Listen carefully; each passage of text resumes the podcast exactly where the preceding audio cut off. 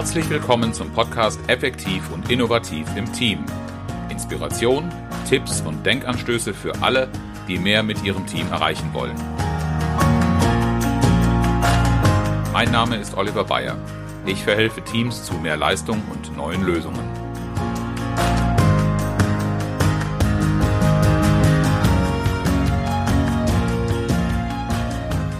Das Thema in dieser Folge in fünf Schritten vom kritischen zum kreativen Team. Als ich vor einigen Monaten in Facebook ein Begrüßungschart gepostet habe zum Workshop Kreativität im Team, habe ich eine Menge Aufmerksamkeit bekommen. Der Workshop thematisierte die Anwendung von Kreativitätstechniken im Team und äh, hat verschiedene Ansätze verfolgt. Äh, ein spontaner Kommentar unter dem Facebook-Post fand sich von einem Bekannten, der sagte, komm doch mal zu uns. Das war zwar keine ernst gemeinte Aufforderung, ein Angebot für einen Workshop abzugeben, aber durchaus eine typische Äußerung, wenn ich diesen Workshop vorstelle oder das Thema, weil sich offenbar doch viele wünschen, mehr Ideenreichtum, Veränderungsfreude und Lösungsorientierung im Team zu haben äh, oder auch ganz allgemein zu sagen, ähm, wir möchten gerne, dass die Teammitglieder mehr mitdenken. Vielleicht kennen Sie das auch. Man braucht dringend neue Ideen, oder man ist in einem Projekt, das da gerade droht zu scheitern, alles geht schief. Und äh, sie denken nur, wir brauchen Lösungen, aber keiner scheint daran richtig interessiert zu sein oder zu arbeiten. Alle sind so in das Problem regelrecht verliebt, die Stimmung entwickelt sich destruktiv, weil man irgendwo so im Gedanken ist, wir haben doch schon alles versucht und vielleicht nicht daran glaubt, dass es lösbar ist. Und wenn dann mal Vorschläge kommen, dann werden die gleich im Keim erstickt das ist natürlich keine fruchtbare Atmosphäre für Ideen oder Kreativität oder Lösungsorientierung. Ganz im Gegenteil, das ist sogar Gift. Ideen brauchen Freiraum und entfesseltes Denken. Wir brauchen keine Beschränkung, sondern Offenheit. Und es gibt eine goldene Regel der Kreativität, die lautet, die Ideensammlung unbedingt von der Bewertung der Ideen zu trennen. Denn die negative Haltung und Kritik, die in der Bewertung von Ideen stattfindet und auch stattfinden darf, die zerstört Ideen, die zerstört auch die Bereitschaft für Ideen, die hemmt regelrecht die Fantasie, sie wirkt richtig viral und ansteckend und unterdrückt die Offenheit, die wir eigentlich brauchen, um kreatives Denken zu entwickeln. In der Praxis ist sie aber oft vorhanden, weil das Problembewusstsein dem gegenübersteht und das ist oft sehr viel stärker als eine mögliche Euphorie äh, darüber, wie, welche Möglichkeiten man so hat. Die Frage ist, wenn sie ja vorhanden ist, wie kann ich damit richtig umgehen? Wie kann ich es drehen? Und die Frage kriege ich auch in den Workshops häufig gestellt, wie kann ich andere im Team zu mehr Kreativität bringen? Und dazu erstmal mein Credo, jeder kann kreativ sein und zum kreativen Prozess etwas beisteuern. Es braucht nur das richtige Vorgehen und das richtige Timing. Dazu ist es hilfreich, sich mal anzuschauen, welche Denkmuster eigentlich in unseren Hirnen arbeiten und auch mal zu reflektieren, was unsere bevorzugten Denkmuster sind. Ich äh, arbeite ganz gerne mit der Unterscheidung von Edward de Bono, der in den späten 60er Jahren mal den Begriff des vertikalen und lateralen Denkens geprägt hat oder diese Unterscheidung getroffen hat. Und das beschreibt sehr schön genau diese unterschiedliche Stimmung, kreativ oder nicht kreativ. Denn vertikales Denken, auch als lineares Denken bekannt, äh, das ist eine Qualität, äh, die möchte ich auf gar keinen Fall missen. Dahinter steckt Gründlichkeit, Systematik, äh, da, da steckt regelmäßige Arbeitsweise. Das also legt Wert auf Kontrollierbarkeit, auf Berechenbarkeit, damit wir auch zuverlässig Ergebnisse erzeugen. Und wer wollte sagen, dass das unnötig ist? Das ist nur eine Haltung, die, wenn es darum geht, Ideen zu entwickeln, Kreativität zu entfalten, nicht sehr hilfreich ist. Ganz im Gegenteil, sogar sehr hinderlich.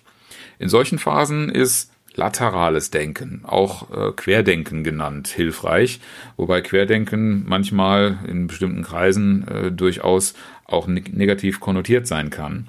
Im Sinne von Kreativität steckt dahinter allerdings Vielseitigkeit, Freiheit, die Bereitschaft zum Perspektivwechsel, Dinge von anderen Seiten betrachten zu können und zu wollen nicht urteilend wertend zu sein und intuitiv vorzugehen. Also der Unterschied zwischen den beiden Denkweisen ist, in dem einen Fall gibt es einen streng vorgeschriebenen Weg, etwas zu ermitteln, ein Ergebnis zu erreichen, und in dem anderen Fall äh, geht man intuitiv vor, das heißt, der Weg ist gar nicht vorgegeben.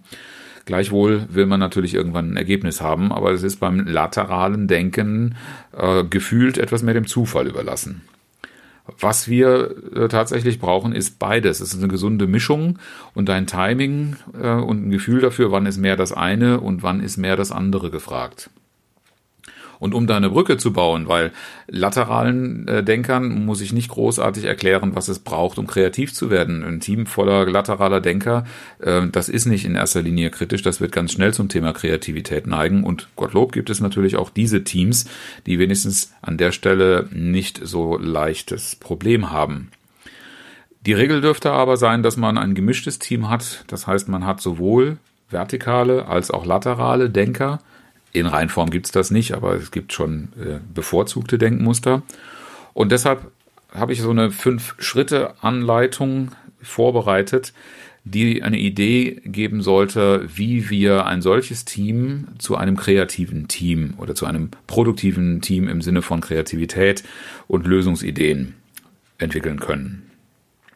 Und da ist der erste Schritt, Wertschätzung für die andere Denkweise zu entwickeln. Und zwar ganz egal, was jetzt unser bevorzugtes Muster ist. Äh, egal, ob wir uns eher auf der vertikalen oder eher auf der lateralen Seite finden. Äh, es sollte an der Stelle erst einmal klar sein, es ist eine unterschiedliche Qualität im Denken und beide Seiten sind gleichermaßen notwendig. Äh, der kritische Geist ist gut dafür, die Bodenhaftung nicht zu verlieren im Laufe des kreativen Prozesses. Der kreative Geist, der kritische Geist ist auch für ja, Inspiration durchaus eine interessante Quelle. Das werden wir in den weiteren Schritten nämlich noch merken. Das kann man methodisch richtiggehend anzapfen. Und äh, das kritische Denken ist vor allen Dingen auch dazu gut, ein Problembewusstsein so weit zu schärfen, dass man auch wirklich exakt beschreiben können, was ist eigentlich das Problem. Und äh, darin steckt doch gleichermaßen für spätere ähm, Auswertung dessen, was wir an Kreativität entfalten, ja, Lösungskriterien zu definieren, nach denen wir die Ideen, die wir sammeln, irgendwann mal auch bewerten können. Also ganz wichtig, das ist ein wertvolles Denkmuster. Und äh, wenn ich gar nicht äh, primär da zu dem lateralen Denken neige, sondern das sowieso schon sehe, also bei Ihnen jetzt offene Türen einrenne damit, äh, dann dürfen Sie natürlich Ihre Wertschätzung auch für die andere Seite entfalten. Denn immer nur im Analytischen zu bleiben, bedeutet auch, dass wir keine Alternativen finden, dass wir uns auch nicht fortentwickeln. Und an seinem solchen Stillstand kann ja auch keiner interessiert sein. Wertschätzung für die andere Denkweise entwickeln heißt anzuerkennen, es braucht beides. Und ich darf mir auch beides erlauben. Ähm, wichtig hier auch nochmal zu betrachten, das kann ich ja sowohl mit mir selbst ausmachen, wenn ich mir zum Beispiel eigentlich nicht gestatten will, kritisch zu denken, äh, dass ich das auch für mich selber anders bewerte. Ähm, und wichtig ist an der Stelle auch, einen richtigen Umgang damit zu finden, weil nicht zu jeder Zeit jedes Muster gleichermaßen angemessen ist. Zu den einen wird man sich etwas mehr zwingen oder erziehen müssen und diese anderen kommen dann eher spontan. Die Wertschätzung wird deshalb benötigt, weil die jeweils andere Denkweise oder der anders denkende Geist sollte sich auch akzeptiert fühlen. Das heißt, ich darf mich auch okay fühlen, wenn ich normalerweise eben nicht zu dem Denken neige, was wir jetzt gerade brauchen. Stichwort ist, das höre ich sehr, sehr häufig von Teilnehmern, ach, ich bin so unkreativ, äh, ich will das hier endlich mal lernen ja, das ist gar nichts Schlimmes, unkreativ zu sein, weil die Kehrseite ist ja dieser kritische Geist, das vertikale Denken, das hat ja auch seine Qualität. Was man lernen kann, ist, wie man aus dem einen Denkmuster in das andere wechselt. Das hängt nämlich an einem systematischen Vorgehen. Aber ohne dass wir Wertschätzung vorher entwickelt haben und sich jeder in seiner Denkweise akzeptiert fühlen darf, wird das natürlich schwierig, werden, Bereitschaft zu einer Kooperation und sich darauf einzulassen, einen kreativen Prozess mitzugestalten und durchzugehen. Deshalb erster Schritt, Wertschätzung für die jeweils andere Denkweise entwickeln und sicherstellen. Der zweite Schritt greift dann ganz gezielt auf, was die kritischen Geister eigentlich zu liefern haben. Denn wenn wir uns das mal genau angucken, gefühlt, also ich gehöre ja auch zu denjenigen, die von einer neuen Idee eher mal ganz spontan euphorisch begeistert sind und fühle mich dann immer so ein bisschen ausgebremst von Menschen, die ganz schnell mit einem negativen Kommentar kommen. In meiner Wahrnehmung passiert das sehr häufig, aber es ist auch statistisch erwiesen. Äh, meckern ist offenbar irgendwie leichter, als für etwas werben oder über Dinge positiv zu sprechen. Und das sehen wir auch bei der Akzeptanz oder beim, beim Verarbeiten von Nachrichten. Wir sind tatsächlich Empfänger für, empfänglicher für negative Nachrichten als für positive. Und da muss ich zugeben, da bin ich genauso keine Ausnahme. Es gibt Statistiken, die ermittelt haben, dass man drei positive Nachrichten braucht, um eine negative auszugleichen von der Stimmung her. Und es gibt sogar Erhebungen, die sagen sieben zu eins. Was da jetzt genau richtig ist, möchte ich mich gar nicht drauf festlegen, aber wichtig ist zu verstehen, dass das Negative sehr viel leichter den Zugang zu uns findet und wenn wir dann schon sehen, da ist ein leichter Weg, warum den nicht auch nutzen? Äh, übrigens sehe ich das auch in Coachings regelmäßig. Ähm, ich frage am Anfang eines Coachingsprozesses üblicherweise, was möchten Sie erreichen? Was ist für Sie wichtig? Wo möchten Sie hin? Und in gefühlt 90 Prozent der Fälle kriege ich dann eine Antwort, die erstmal lautet, ich will nicht mehr. Also auch da die negative Formulierung. Wir kommen nicht so leicht auf die Idee, was die positive Lösungsperspektive ist. Wir sagen nur, was wir loswerden wollen. Ähm, ja, und das kann man natürlich auch als Ausgangspunkt für Kreativtechniken nutzen. Vorsichtig muss man bei dieser Ausführung dann nur sein, dass die Gefahr einer negativen Eskalation besteht, weil das natürlich leicht eine Dynamik annimmt. Es fällt uns leicht, und wenn dann viel zustande kommt, dann wird da ganz schnell auch eine regelrechte Lawine draus. Wenn man das aber gut kanalisiert macht, dann haben wir eine Schwächenanalyse, die wir als Materialsammlung nutzen können. Zum Beispiel ein ganz praktisches Problem aus einer Unternehmenssituation oder Lage, ähm, ja, eine schlechte Information der einzelnen Abteilungen und äh, Mitarbeiter oder äh, Managementmitglieder im Unternehmen.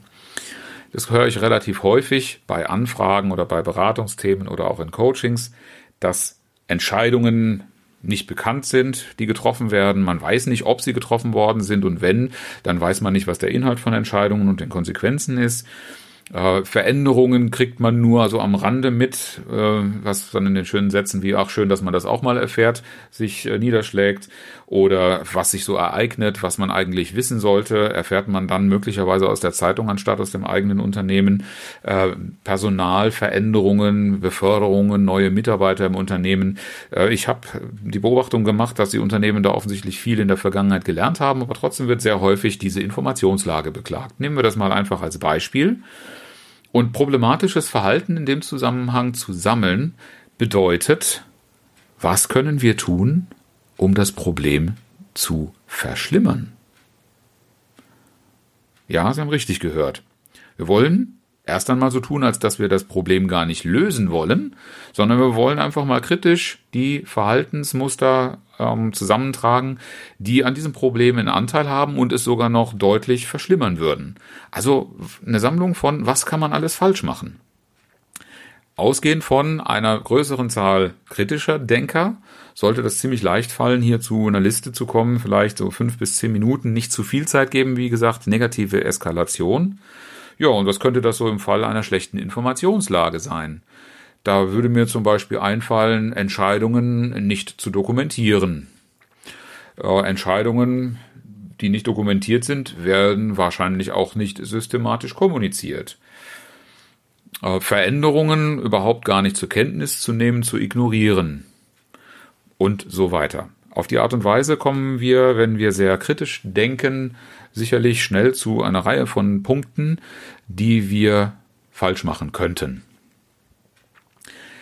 Nach fünf bis zehn Minuten, das kann man auf einem Flipchart oder auf einem DIN A4-Blatt machen, sollte man tatsächlich in einer Liste auf der linken Seite machen und dann eine zweite Tabellenspalte dahinter tun und in einem dritten Schritt die Frage überprüfen, Punkt für Punkt, was davon tun wir möglicherweise wirklich? Welche dieser Fehler oder falschen Verhaltensmuster kommen bei uns vor?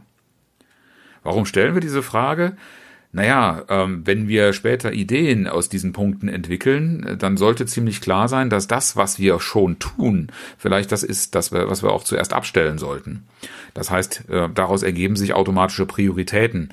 Denn Dinge, die wir hypothetisch tun könnten, das kann durchaus sein, dass das wahrscheinlich und äh, ist und, und auch vielleicht eine, eine reelle Gefahr. Aber das, was wir so tatsächlich schon tun, das sind die näherliegenden Sachen, an denen wir für eine Veränderung und eine Verbesserung der Lage ansetzen sollten in einem späteren Schritt. Also Fehler, die wir schon tun, bevorzugt abstellen und deshalb fragen, was von diesen Dingen, die man falsch machen kann, tun wir tatsächlich. Und jetzt kommt der vierte Schritt und der gibt auch diesem Vorgehen, das ich hier beschreibe, den Namen. Jetzt machen wir nämlich einen Kopfstand, so heißt diese Methode auch Kopfstandmethode oder Flip-Flop. Äh, was nichts anderes heißt, als dass wir jetzt Punkt für Punkt von der Liste nehmen. Zuerst natürlich die im vorangegangenen Schritt als Priorität gekennzeichneten Punkte und beantworten die Frage, was bedeutet es denn genau das Gegenteil von dem zu machen, was dieses falsche Verhalten ist kann man sich vorstellen, dass das falsche Verhaltensmuster so ein Weg bergab äh, in die Schlucht oder sowas bedeutet und die Umkehrung der Bewegung würde bedeuten, es geht wieder aufwärts, wir verbessern etwas. Und dieses, dieses Gegenteil sollte man dann als Lösungsansatz notieren. Damit es wirklich hilfreich ist, sollte an der Stelle aber sehr operationalisiert gedacht werden und spezifisch beschrieben, was machen wir denn genau? Also wir, wir kommunizieren zu wenig, könnte ja in unserem Problem der Informationslage so eine Analyse sein oder so ein falsches Verhaltensmuster. Ähm, und dann schreiben wir auf die andere Seite mehr kommunizieren. Das gibt nicht wirklich eine Idee, an welcher Stelle und in welcher Form ich das mache, weil es hat ja einen Grund, warum ich das bisher nicht getan habe. Also brauche ich eine möglichst genaue Beschreibung, einen möglichst guten Ansatz, wie ich dieses mehr kommunizieren gestalte. Zum Beispiel, indem ich eine wöchentliche Zusammenfassung an einen bestimmten definierten Verteiler gebe. Das könnte so eine Idee sein. Irgendetwas, was auch wirklich als eine konkrete Handlung aufzugreifen und vielleicht später auch noch weiterzuentwickeln ist. Oder wenn ich jetzt sage, das Problem ist, ich gebe zu viel Geld aus für irgendetwas, dann hilft es halt einfach nicht nur das Gegenteil so zu formulieren, äh, ich gebe halt weniger aus.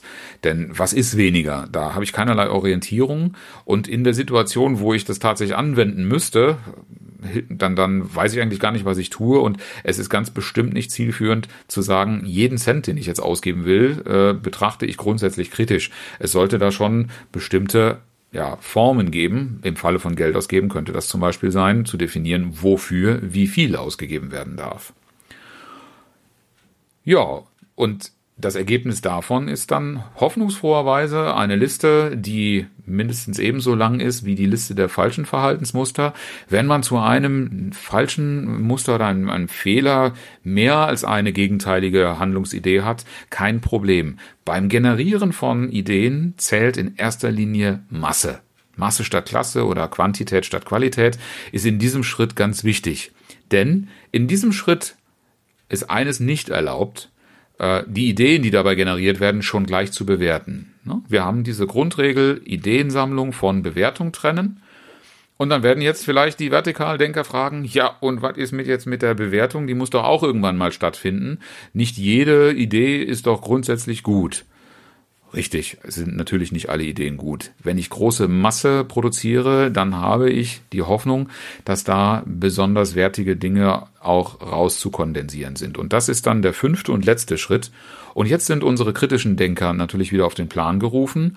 Wir haben ja schon im ersten Schritt mit der Entwicklung der Wertschätzung, Problembeschreibung und Definition von Lösungskriterien so eine Schablone, die wir anlegen haben, entwickelt.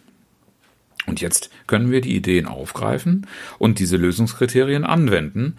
Nach den Prioritäten, die wir zwischendrin gefunden haben, was machen wir auch schon tatsächlich und Prioritäten, die vielleicht auch im Rahmen der Problemlösungen definiert worden sind. Meine Empfehlung ist, drei Lösungsansätze zu identifizieren, die aufzugreifen und entscheidungsreif zu entwickeln. Ich fasse nochmal zusammen. Fünf Schritte für die Entwicklung von Kreativität. Schritt eins: Entwickeln Sie Wertschätzung für die kritische Denkweise oder wenn Sie sowieso der Kritischdenker sind, öffnen Sie sich auch für die andere Seite und machen Sie sich klar, dass jedes Denkmuster an einer bestimmten Stelle gefragt und wertvoll ist. Schritt zwei: Sammeln Sie problematisches Verhalten. Hier ist genau gerade die kritische Denkweise hilfreich. Schränken Sie das aber zeitlich ein. Schritt drei: Identifizieren Sie von den problematischen Verhaltensmustern diejenigen, die Sie auch schon tatsächlich anwenden, die schon stattfinden, und priorisieren Sie diese. Schritt 4. Machen Sie den Kopfstand und entwickeln zu jeder problematischen Verhaltensweise das genaue Gegenteil als Lösungsansatz. Seien Sie dabei besonders spezifisch und operational. Und Schritt 5 treffen Sie eine Lösungsauswahl und entwickeln Sie die Lösungsansätze zu einer Entscheidungsreife. Welche Erfahrungen haben Sie mit Kreativität? Was hilft Ihnen, kreativ zu werden oder was hält Sie davon ab? Wie immer freue ich mich über Anregungen, Kommentare und Fragen gerne per E-Mail an fragen at oliver-bayer.de. Bayer mit EY. Das inspirierende Zitat diesmal von Thomas Alva Edison. Kreativität ist nicht nur Inspiration, sondern auch Transpiration. Herzlichen Dank, dass Sie zugehört haben. Mein Name ist Oliver Bayer und ich freue mich, wenn Sie beim nächsten Mal wieder dabei sind, wenn es heißt Effektiv und innovativ im Team.